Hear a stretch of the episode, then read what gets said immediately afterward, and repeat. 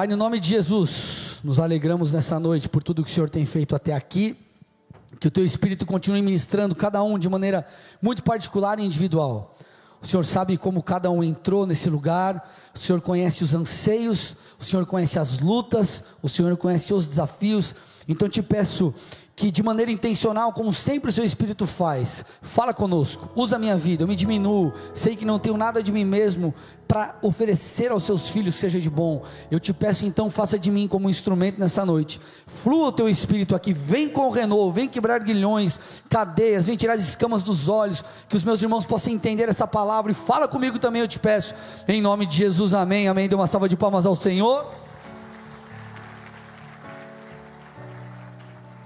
Essa será uma noite poderosa, amém, amados?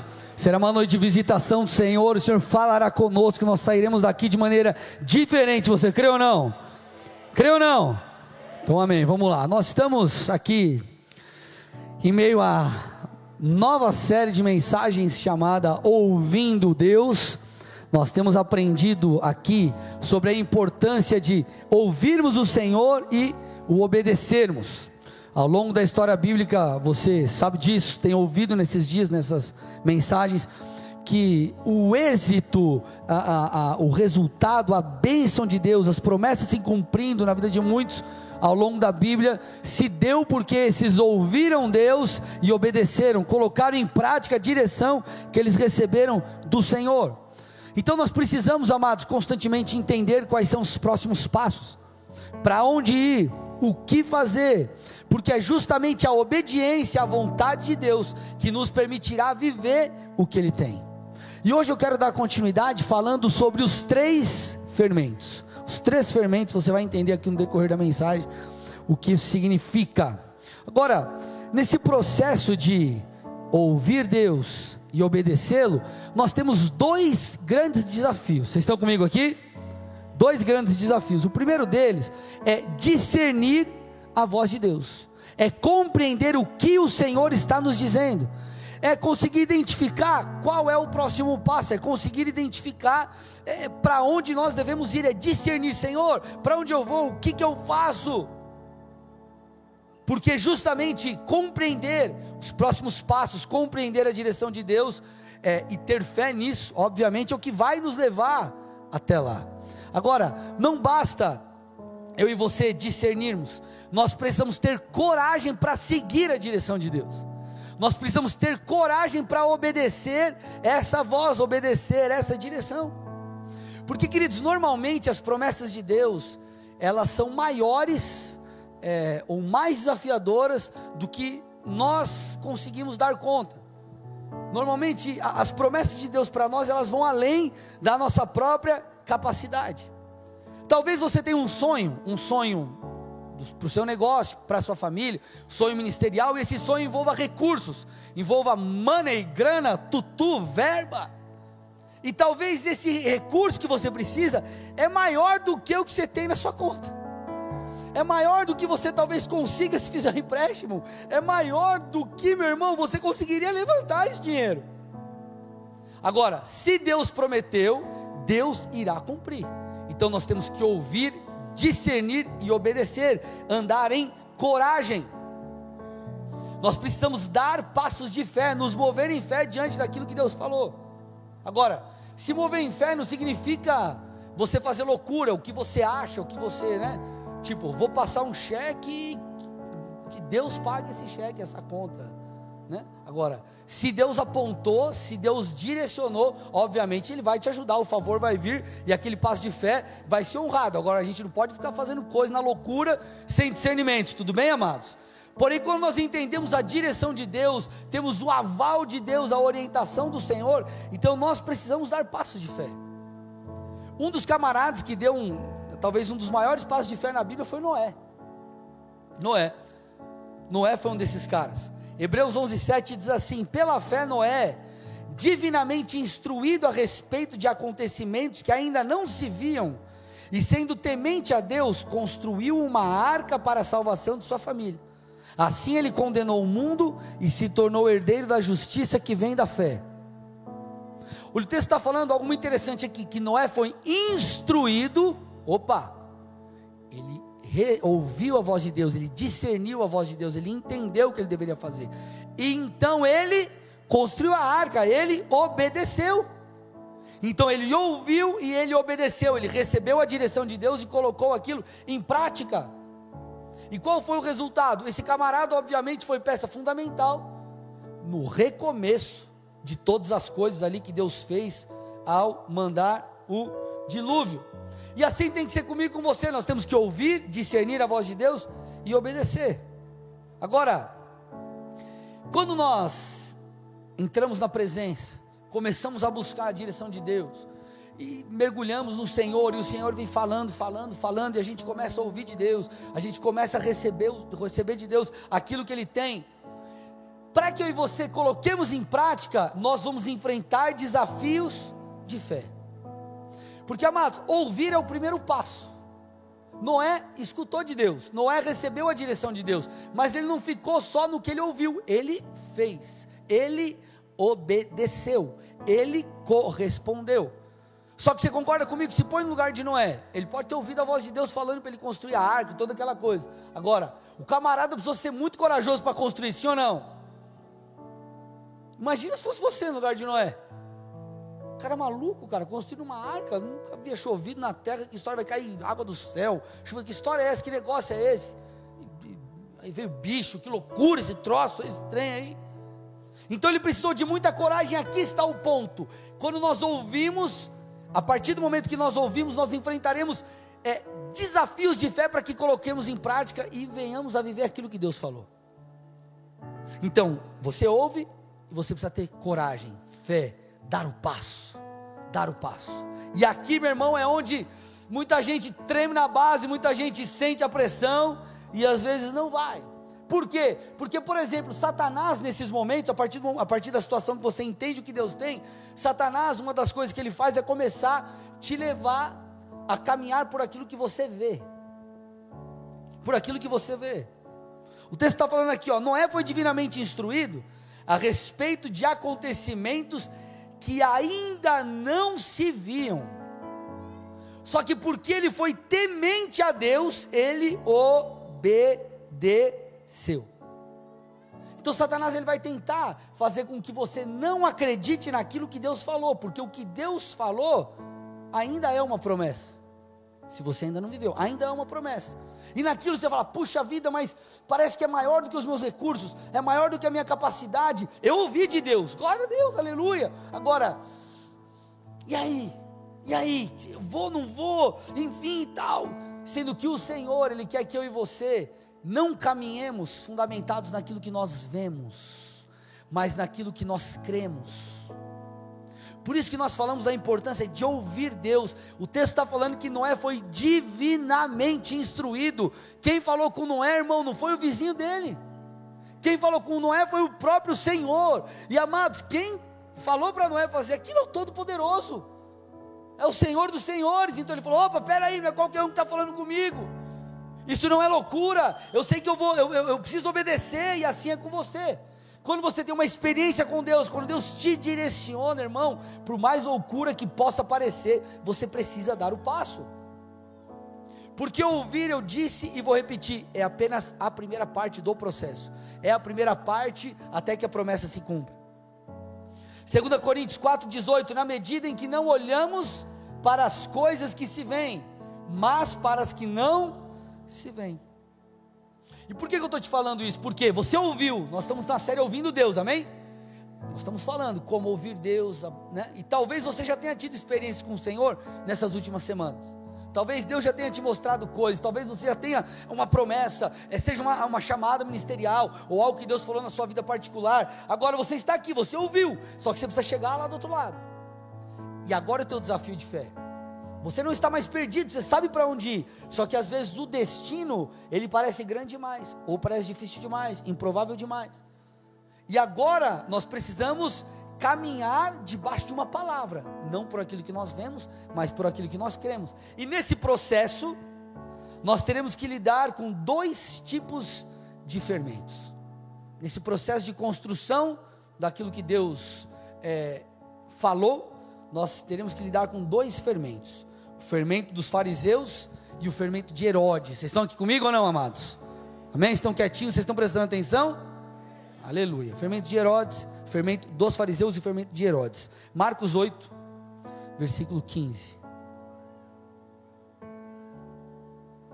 Jesus os preveniu dizendo: Fiquem atentos e tomem cuidado com o fermento dos fariseus e com o fermento de Herodes. É justamente o que nós estamos falando e vamos abordar isso aqui agora. Mas, pastor, você falou que era, eram três fermentos? Sim, o terceiro eu vi depois, agora são dois iniciais. Amém?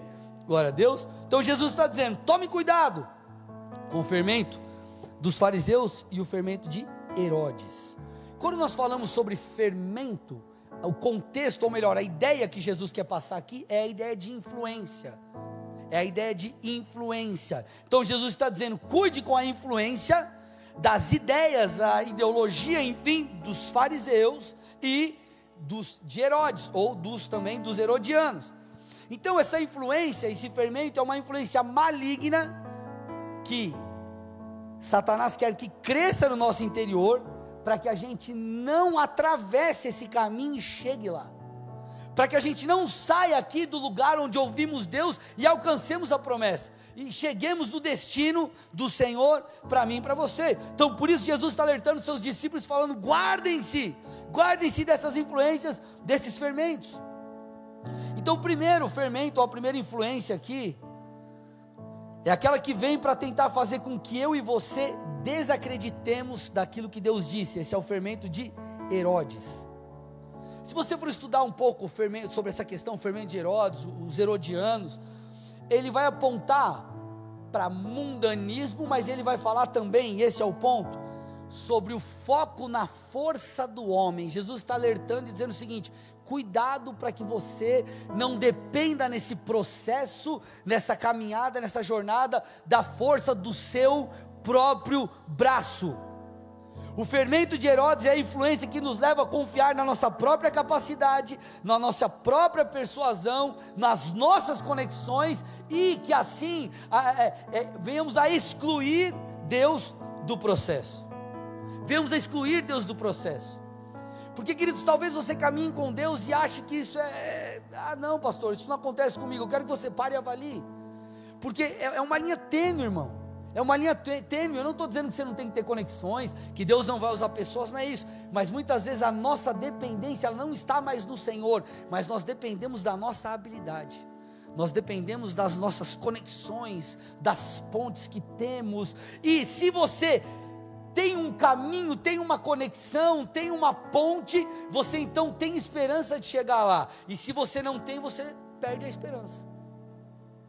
Se esse é o teu caso, eu pergunto: aonde está a sua fé? Em quem está a sua fé?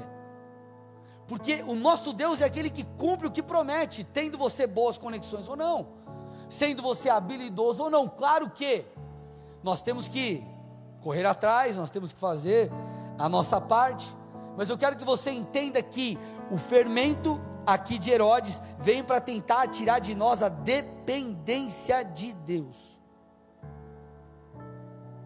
Porque esse grupo aqui, os herodianos, que eram de fato apoiadores de toda a dinastia de Herodes, eles faziam oposição a Jesus. Eles confiavam o quê? Na força do seu próprio braço, na força política, vamos dizer assim, e eles excluíam que a sabedoria divina. Não, não, não, eu não preciso da sabedoria divina. Eu não preciso de uma direção de Deus. Eu preciso simplesmente fazer acontecer. Eu, eu não dependo de Deus, depende de mim.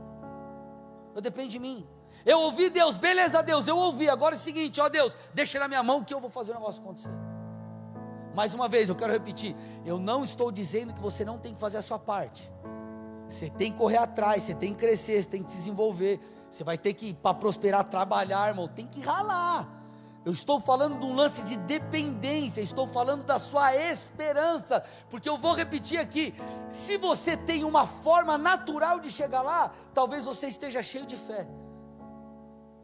Só que e se essa conexão cai? Será que você vai continuar acreditando da mesma forma?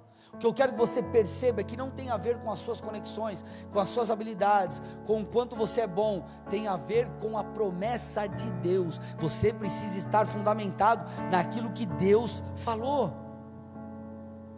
E querido, nós, é, é, é, andamos debaixo dessa influência quando, por exemplo, nós recusamos a dar passos que Deus pediu. Talvez Deus, Deus falou assim, filho, ó, você acha que é para ir para cá, mas eu quero que você vá para o outro lado. Você, hum, será? E você recusa a voz de Deus. Você tenta fazer do seu jeito. Você caminha então debaixo da influência do fermento de Herodes. Como eu falei, quando você depende de, de outras coisas que não o Senhor. Quando você acha que a sua maneira é melhor do que a maneira de Deus, quando você confia na força do seu braço. Eu usei um texto semana passada e a gente vai perceber isso aqui mais uma vez. Mateus 16, 23. A Bíblia diz que Jesus começa a falar para os discípulos que era necessário que ele sofresse, morresse e ao terceiro dia ressuscitasse. Então Pedro chama ele à parte, vocês conhecem esse texto, e, e fala ali com Jesus: Ô Jesus, nada a ver, você quer morrer? Como assim? Você não está entendendo, Jesus, que você é o, é o salvador da parada mesmo. Vamos libertar aqui o povo dessa opressão dos romanos.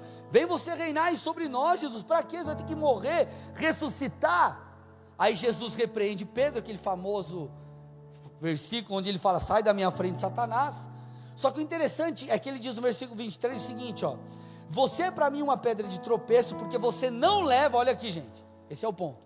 Não leva em consideração as coisas de Deus, e sim as dos homens.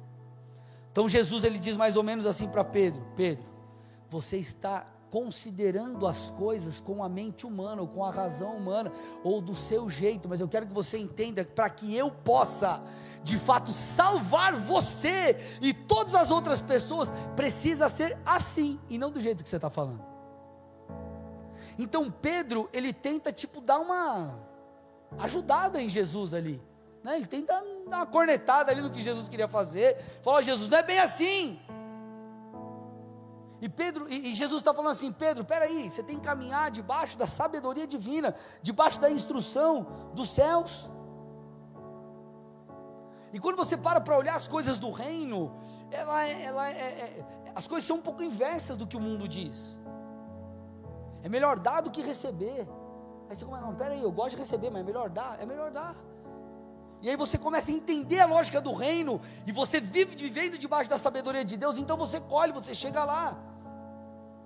O texto continua dizendo, e essa mesma lógica Jesus continua mostrando.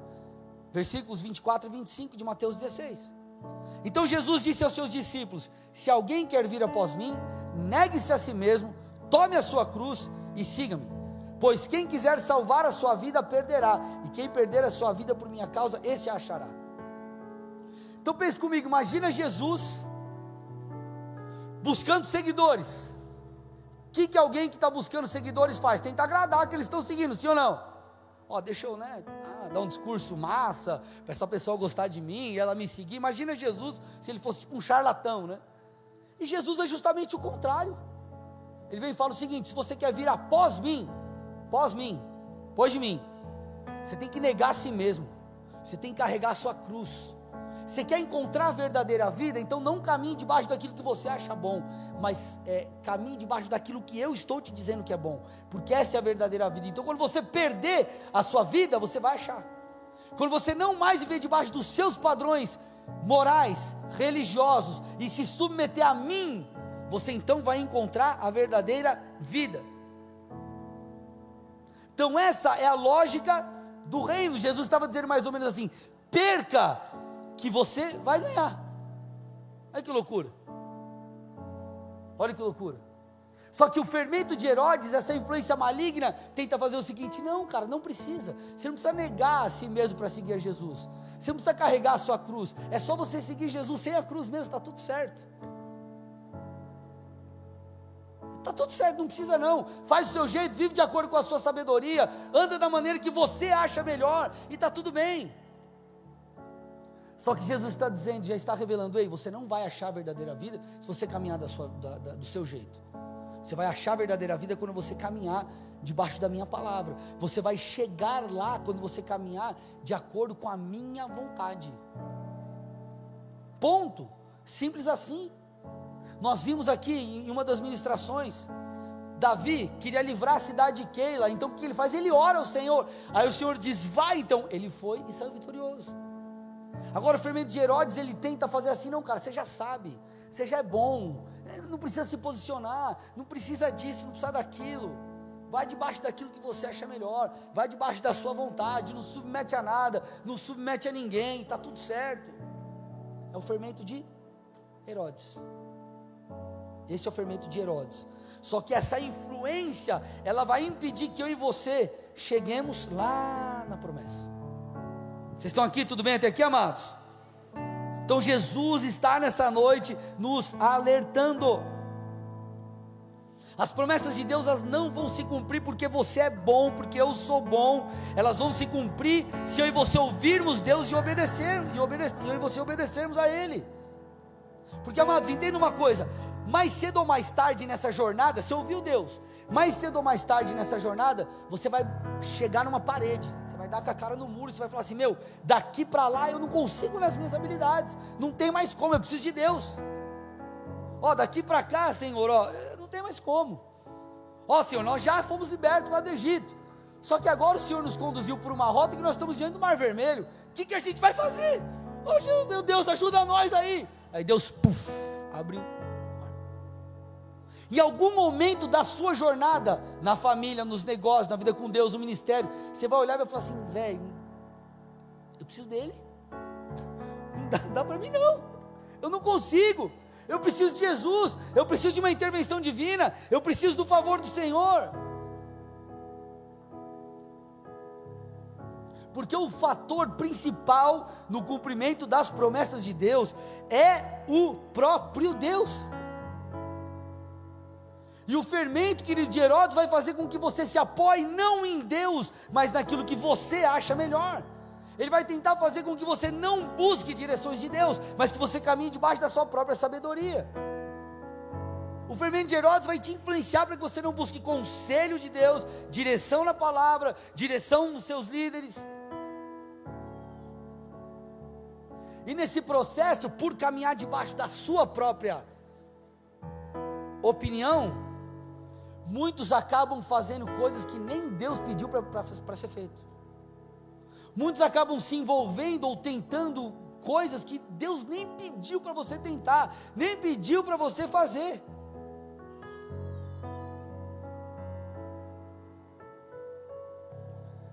Aí você vê pessoas trocando de cidades, mudando de igreja, saindo de ministérios, namorando, casando, fazendo tudo aquilo que acha bom, porém no final das contas viu que fez tudo errado ou não encontrou o favor de Deus naquilo. Por quê? Porque talvez fez tudo debaixo da sua opinião. É mais ou menos assim, Deus. Eu quero fazer isso aqui, aí Deus, me abençoa, tá? Na verdade, Deus, eu já fiz, agora me abençoa. Tipo, Deus, venha após mim e me abençoa. Sendo que ele está falando, ei, negue-se você a si mesmo. Peça a opinião dele e siga-o. Porque aí você vai encontrar a verdadeira vida, não é o contrário. Então, eu ouço Deus e eu sigo a direção de Deus. Eu ouço Deus e eu faço da maneira de Deus. Eu ouço Deus para não fazer atrapalhada, para não fazer burrada.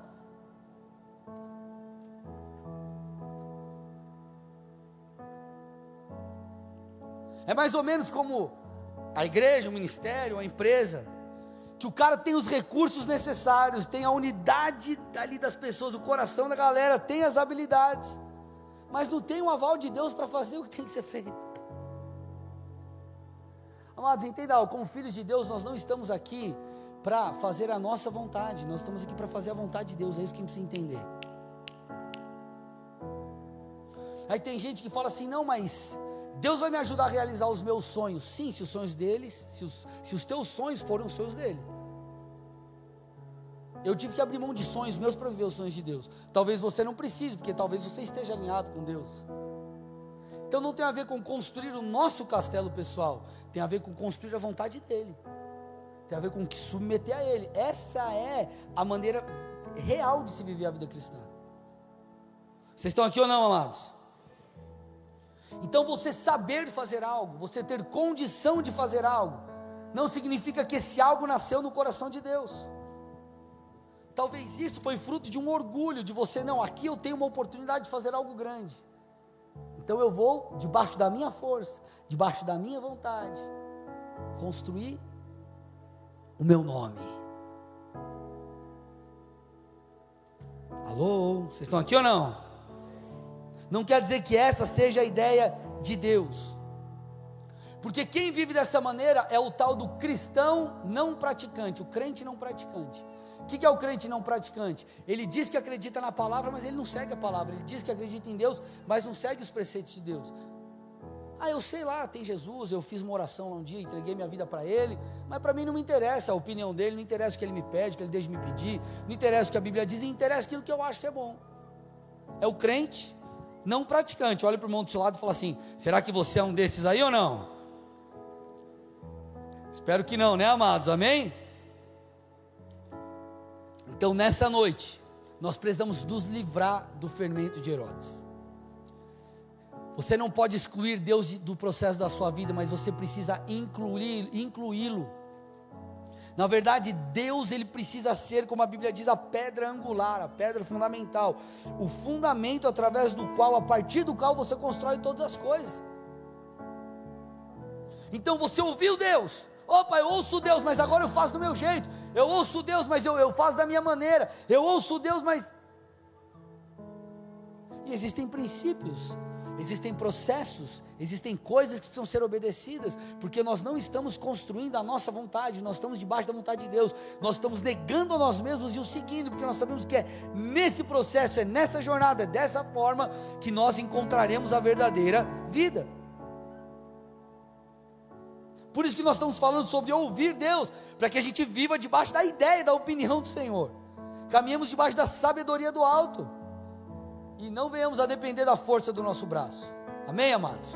Agora, o segundo fermento aqui é o fermento dos fariseus.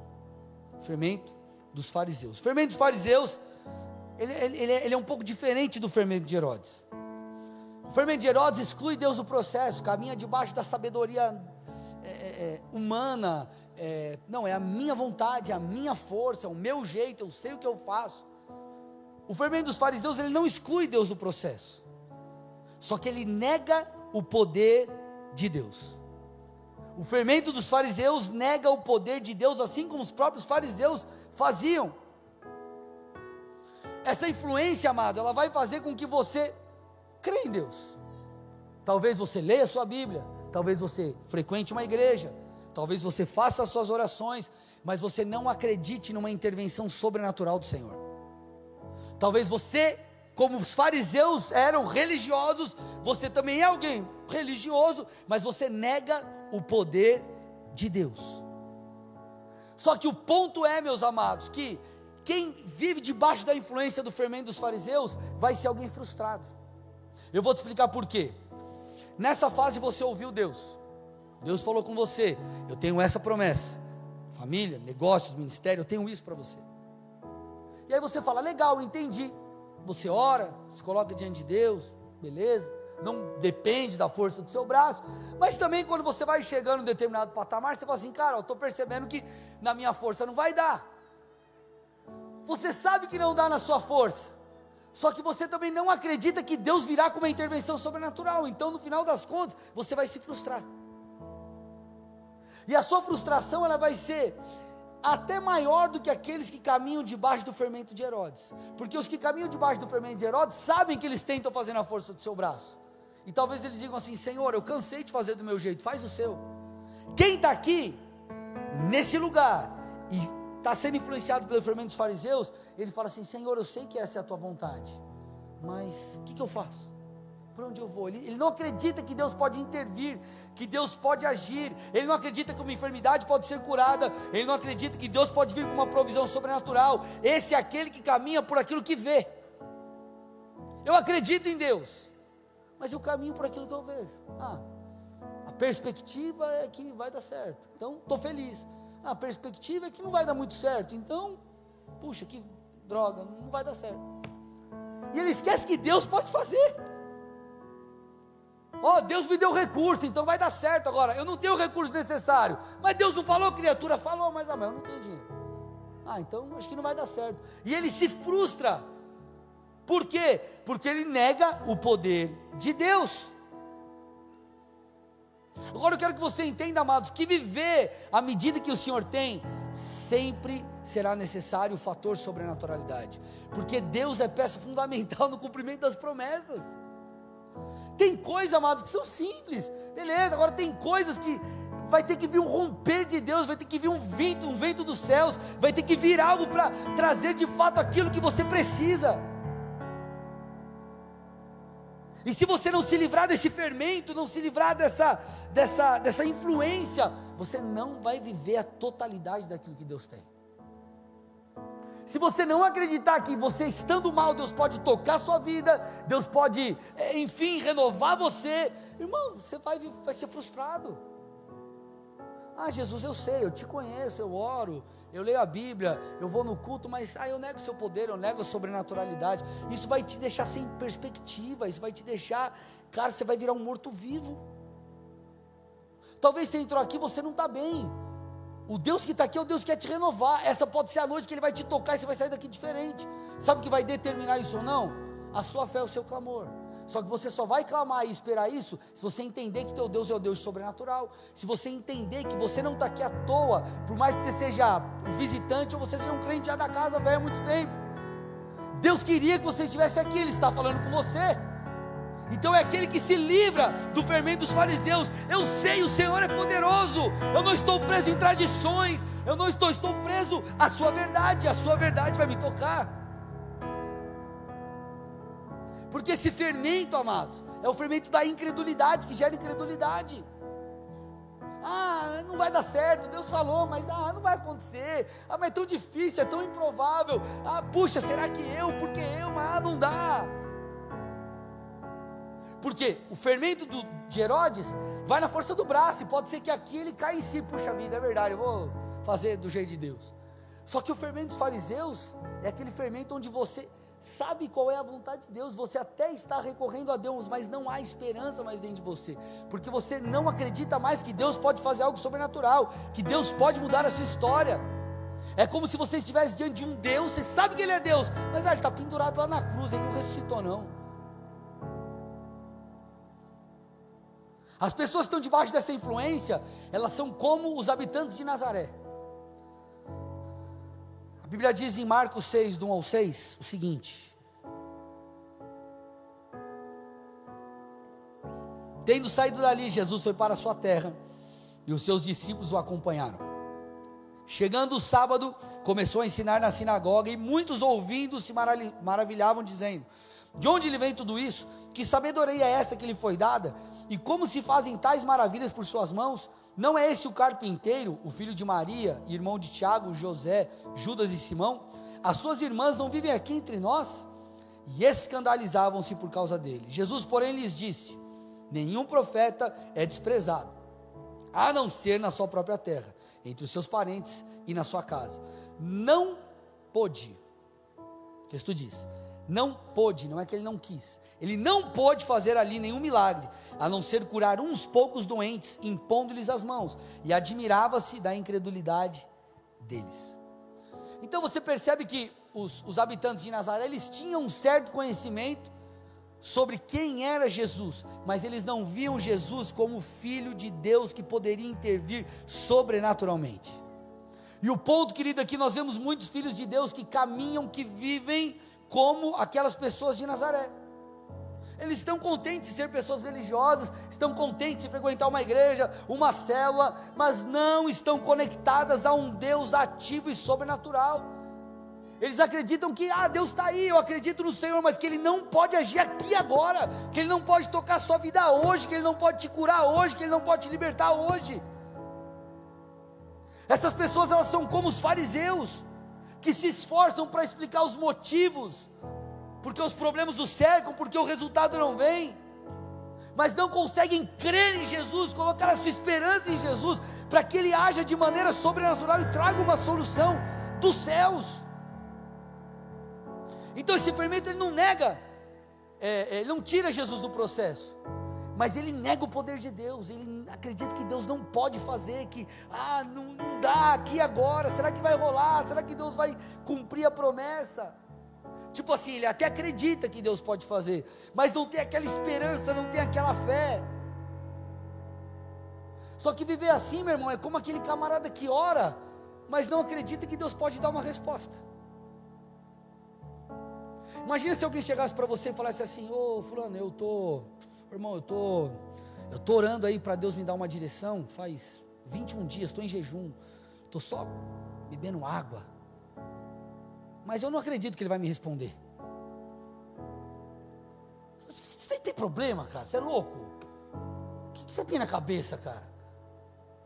Que, tipo, tipo, assim, é, é. ó, assim, ó, eu, eu estou pedindo para Deus intervir na minha vida aí, mover algo sobrenatural, mas eu acho que Ele não vai fazer não. Então o que você está orando, criatura? O que você está pedindo? E tem gente que é assim. O cara vem na igreja, o cara lê a Bíblia, mas ele não acredita que Deus vai falar com ele. Ele vem no culto, ele até pede para ser renovado, mas ele não acredita que Deus vai renovar. Ele está diante de Deus, mas ele não acredita que Deus está ali. É como os fariseus: Jesus está ali, mas eu não reconheço que Jesus está ali. Eu não acredito que esse é o Filho de Deus. Eu não acredito que esse aí pode mudar minha vida hoje. Ah, eu sei que ele vai até falar comigo, mas eu não acho que eu vou chegar lá. Meu irmão, ele falou que ele quer fazer. Ah, mas eu não, acho que não vai dar muito certo, porque eu não sou capaz.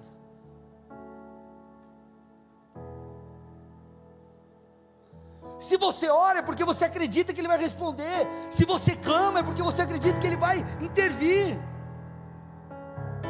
Porque, amado, se não for assim, o que, que a gente faz com os textos que eu vou ler agora? A gente tem que rasgar a Bíblia. Salmo 66, 7. Ele em seu poder governa eternamente. Os seus olhos vigiam as nações. Ele em seu poder governa eternamente. Os seus olhos vigiam as nações. Mateus 19, 26. Jesus, olhando para eles, disse: Para os seres humanos isso é impossível, mas para Deus tudo é possível. 2 Timóteo 1,7: Porque Deus não nos deu espírito de covardia, mas de poder, amor e moderação. Querido, poder aqui, no original grego é dunamis, que fala sobre um poder sobrenatural, fala sobre poder para realizar milagres. O que, que a gente faz com textos assim? Porque talvez você esteja, você faça parte de um grupo ou de outro. Não, eu ouvi Deus, eu sei o que Deus tem, meu chamado, né, né, minhas promessas. Mas eu, eu, eu vou debaixo da minha sabedoria, debaixo da minha própria direção, debaixo daquilo que eu acho melhor não vou respeitar fundamentos da palavra, não vou caminhar pela palavra, palavra retrógrada, está exigindo coisas de mim que eu não quero dar, e está tudo bem. Você vai bater na trave, irmão, você não vai chegar lá. Ou talvez você crê em Deus, só que você é como um fariseu, você não acredita que Ele vai agir sobrenaturalmente. Você acredita em, em, em um Deus em forma, é aquele Deus, pai, eu sei que é um Deus, sei que Deus falou comigo, mas você não acredita que esse Deus pode dar, derramar, liberar o poder suficiente para que o sobrenatural aconteça? Você também não vai chegar lá. Você vai se frustrar. Agora, Jesus, ele fala sobre, vamos dizer assim, o fermento do reino, que é o fermento bom, e aqui é o terceiro fermento. Fermento do reino. Mateus 13, 33. Jesus, Jesus lhes contou ainda outra parábola. O reino dos céus é semelhante ao fermento que uma mulher pegou e misturou em três medidas de farinha até ficar tudo levedado. E eu quero fazer uma aplicação aqui com você. Existe um fermento que é o fermento do reino, que é o fermento da sobrenaturalidade é aquela influência que faz e fará você acreditar que as promessas se cumprirão. É aquela influência do Espírito de Deus em você, fazendo com que você creia a despeito das circunstâncias. É quando você olha, percebe e fala: Cara, peraí, é, por mim não vai dar certo. Eu não sou capaz, eu não tenho recursos, ou eu não estou legal, mas eu sei que Deus pode me tocar hoje, eu sei que Deus pode me capacitar, eu sei que Deus pode liberar uma porção que me levará além é a influência que te leva a crer de todo o coração daquilo que Deus falou. É a influência que te leva a acreditar que aquilo que para os outros é loucura, para você é sabedoria. Para você é poder de Deus, é como a mensagem da cruz. A mensagem da cruz é poder de Deus para aqueles que foram salvos. Para os demais é loucura. Então, queridos, não basta ouvirmos Deus, porque, como eu falei, talvez você ouça Deus e esteja sendo influenciado pelo fermento de Herodes, e você esteja caminhando debaixo daquilo que você acha melhor. Talvez você ouviu Deus, mas está como os fariseus. Você caminha, mas no final das contas não vai dar certo porque você não crê na intervenção divina. Agora, você pode ouvir Deus e ser influenciado pelo Espírito, de tal maneira que, independente, como eu já disse, repito, das circunstâncias, você vai crer que Deus vai fazer, você vai crer que Deus vai liberar algo sobre a sua vida. Porque, queridos, essa é a ideia de Deus, que eu e você venhamos a crer, para que as promessas se cumpram. Fé é necessário em toda relação com Deus. Para você falar com Deus, você precisa de fé, porque você não está vendo Ele, você também não está ouvindo Ele audivelmente, a não ser que você tenha uma experiência, mas Deus não está falando com você toda hora como eu estou falando aqui com você. Então você não ouve, você não vê, então é pela fé. Você lê a Bíblia, um versículo salta aos teus olhos e você acredita que Deus está usando aquele texto para te direcionar. Então a nossa relação com Deus ela se baseia em fé. Tudo é fé e cumprir e para que as promessas se cumpram, você e eu precisaremos também de fé. Agora, Deus ele quer que a nossa fé cresça. Ele quer que a gente desenvolva a fé. Ele quer que a gente amadureça em fé. Ele quer que a partir do momento que eu e você aqui entendemos o que Deus tem, a gente caminhe por uma jornada onde a cada passo, a cada história, é, eu e você possamos crescer em fé. Querido, fermento, a parada você joga lá e a massa cresce, a parada o negócio cresce, puf, cresce. E a ideia de Deus é que esse fermento do reino desenvolva coisas em nós, ative coisas em nós. O fermento de Herodes e o fermento dos fariseus não pode crescer, eles vão ser eliminados da sua vida. Você precisa arrancar esses fermentos. Agora, o fermento do reino, as verdades do reino, elas precisam ganhar espaço dentro de você. Por isso que eu e você precisamos meditar na palavra. O que é meditar na palavra? Não é você sentar, ficar assim, hum, com a Bíblia na sua frente. Porque quando nós lemos a meditar, o cara acha que é, o cara já leva alguma coisa ruim. Quer meditar na palavra? É você, cara, ler, absorver, deixar aquilo entrar dentro de você.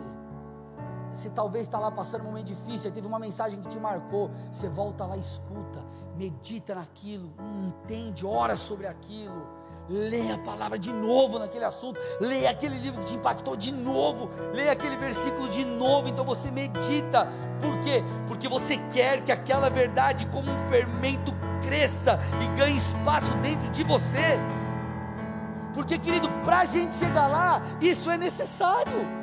A cada passo, Deus vai gerar algo que vai ser cada vez mais crescente em nós, porque nós não estamos numa tiro de 50 metros, nós estamos numa jornada. E nessa jornada, para que a gente chegue lá, a nossa mente precisa ser renovada. Quando Paulo fala sobre o renovo do entendimento em Romanos 12, para que a gente viva a vontade de Deus, isso é algo contínuo, não é um evento. Ah, você foi lá num culto, Deus botou um chip em você, puf, e aí você liga lá o chip, puf, aí você vira crente, é, fermento do reino, sobrenatural, modo power, aí ninguém te segura. Querido, você vai sendo, eu e você precisamos ser renovados a cada desafio, a cada circunstância. Então Deus quer que essa verdade, essa fé, ela cresça como um fermento, o fermento do reino. Sabe o que o Senhor quer fazer comigo, com você? Ele quer nos ensinar a caminhar de uma maneira diferente. Ele quer que eu e você vivemos por aquilo que cremos e não por aquilo que está diante dos nossos olhos. Só que eu preciso que você preste muita atenção. Estou indo para o final da mensagem, mas agora a gente chega no ponto crucial. E eu preciso da sua atenção. Olha para o irmão do seu lado, vê se ele está cochilando. Olha, se dá aquela cutucada assim, de, de baixo para cima, com o cotovelo aqui na. Como que é o nome disso aqui? Costela. É o nome disso aqui, né?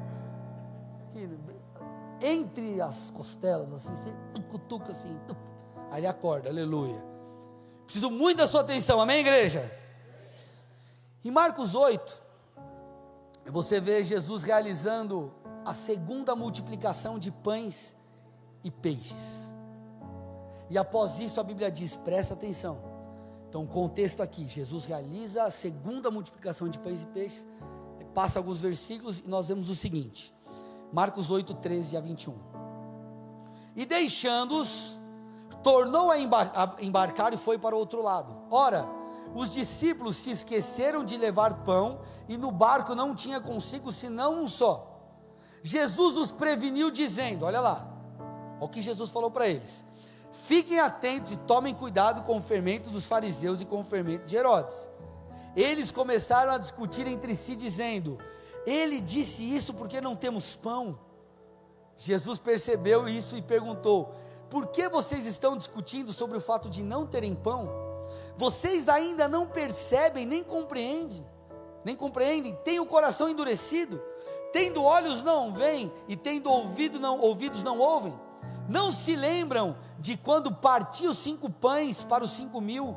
Quantos cestos cheios de pedaços vocês recolheram? Eles responderam: doze. E de quando partiu sete pães para quatro mil? Quantos cestos cheios de pedaços vocês eh, recolheram? Responderam: sete. Ao que Jesus lhes disse: vocês ainda não compreendem? Perceba aqui, ó, deixa eu te explicar algo. Em cada milagre que Deus faz, ele não é um evento isolado, não é um milagre isolado, não é apenas, presta atenção nisso, por favor, não é apenas uma intervenção divina, não é apenas o sobrenatural de Deus te alcançando. Jesus estava tentando ensinar algo para eles. Segunda multiplicação de pães e peixes. A primeira já tinha acontecido. Segunda acontece. Então Jesus fala: vai para o outro lado. E aí, eles estavam sem nada, tinha um pãozinho lá. E aí Jesus fala: ó, toma cuidado com os fermentos, fariseus, tal, de Herodes. E aí eles falam assim: puxa, será que Jesus está falando isso? Porque a gente não tem pão?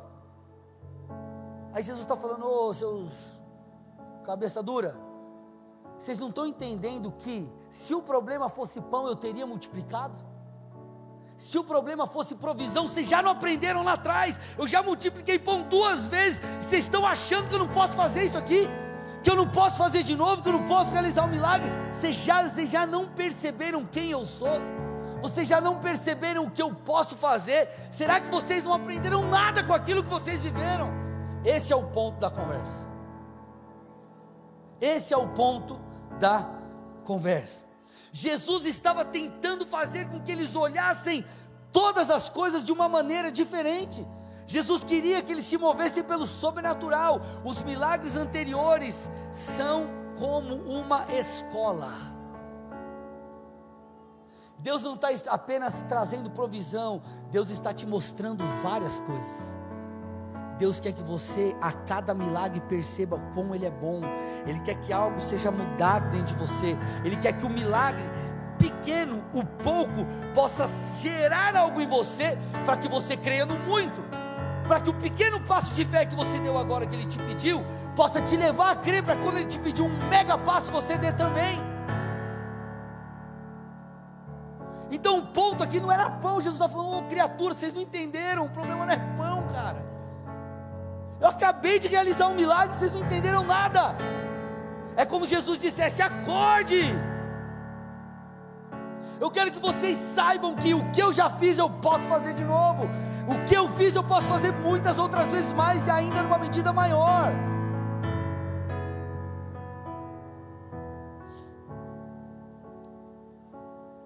Jesus quer que eu e você possamos aprender a viver de uma maneira diferente. Deus, eu não vou viver de acordo com a minha vontade, eu rejeito fermento de Herodes. Vou debaixo da sua sabedoria, Jesus. Eu reconheço, não sou bom o suficiente. Aí você vai. Aí daqui a pouco você fala: Senhor, eu sei que eu não sou bom o suficiente.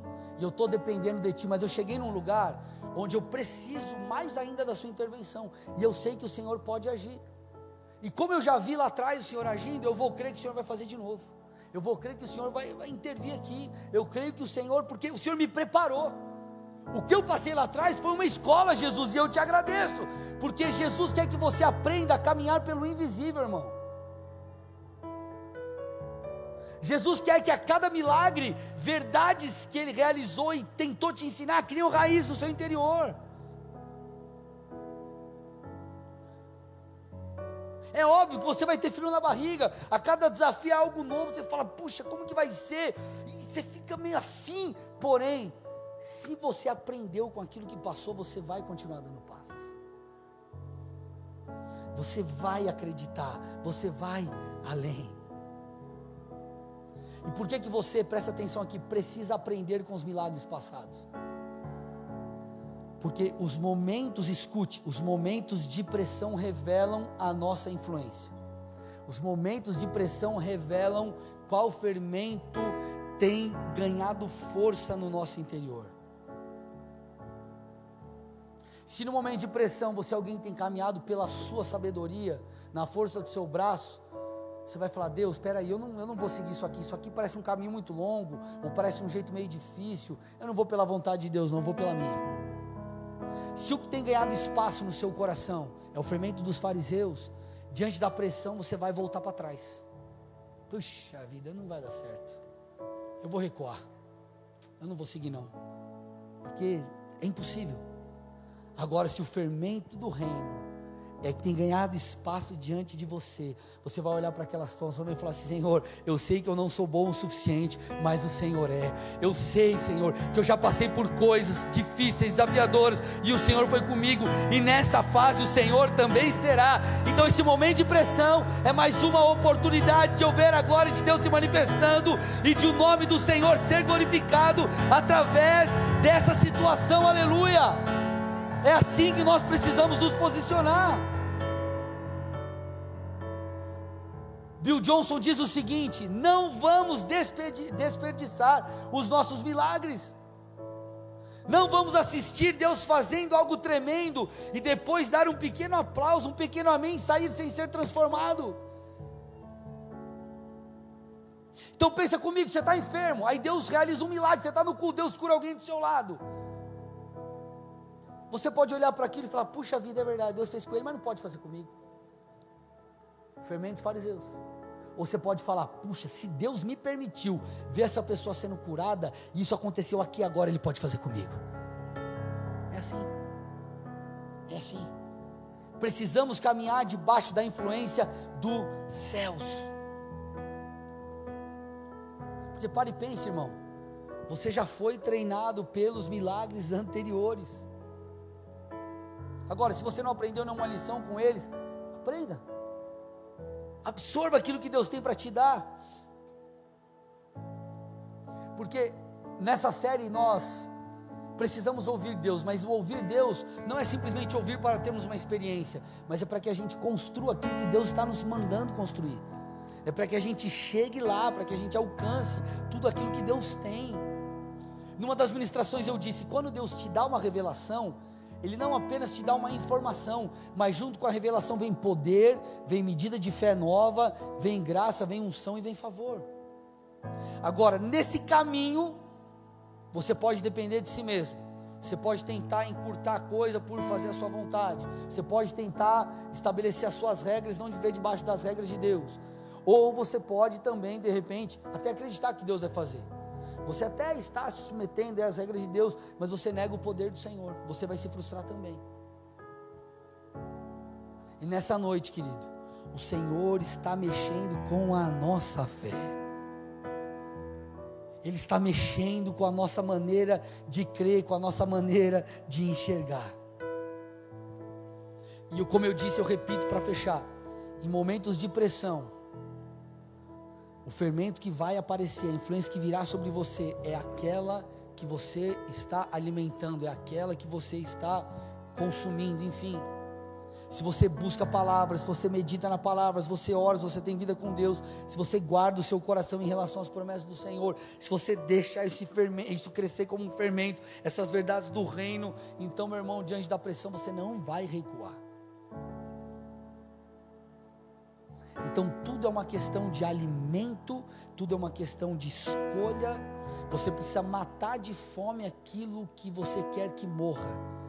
Você precisa dar alimento, comida para aquilo que você quer que cresça. Essa é, é isso que você e eu precisamos entender nessa noite. Dos três fermentos, qual que tem gerado influência na sua vida? O Senhor com certeza quer que você saia daqui e chegue lá Só que você vai ter que escolher. Você vai ter que caminhar por aquilo que Deus tem te falado. Feche seus olhos. Cubra sua cabeça em nome de Jesus.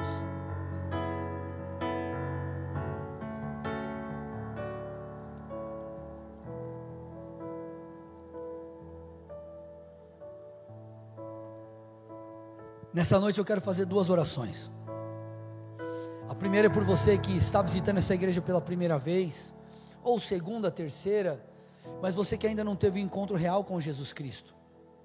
Talvez você esteja na internet acompanhando essa mensagem e Deus está batendo, como que batendo a porta do teu coração e você diz assim: puxa, pastor, eu quero ter um encontro real com esse Jesus. Eu, eu sei, eu, eu, eu sou pecador, eu reconheço isso, eu preciso de Jesus, eu, eu preciso de salvação. Essa palavra falou comigo, eu quero me aproximar de Deus, eu quero conhecer Deus de verdade. Eu não quero caminhar debaixo da minha sabedoria, eu não quero fazer as coisas do meu jeito, eu não quero confiar na força do meu braço, mas eu quero confiar no Senhor. Eu quero esse Jesus, eu, eu escolho viver dessa forma.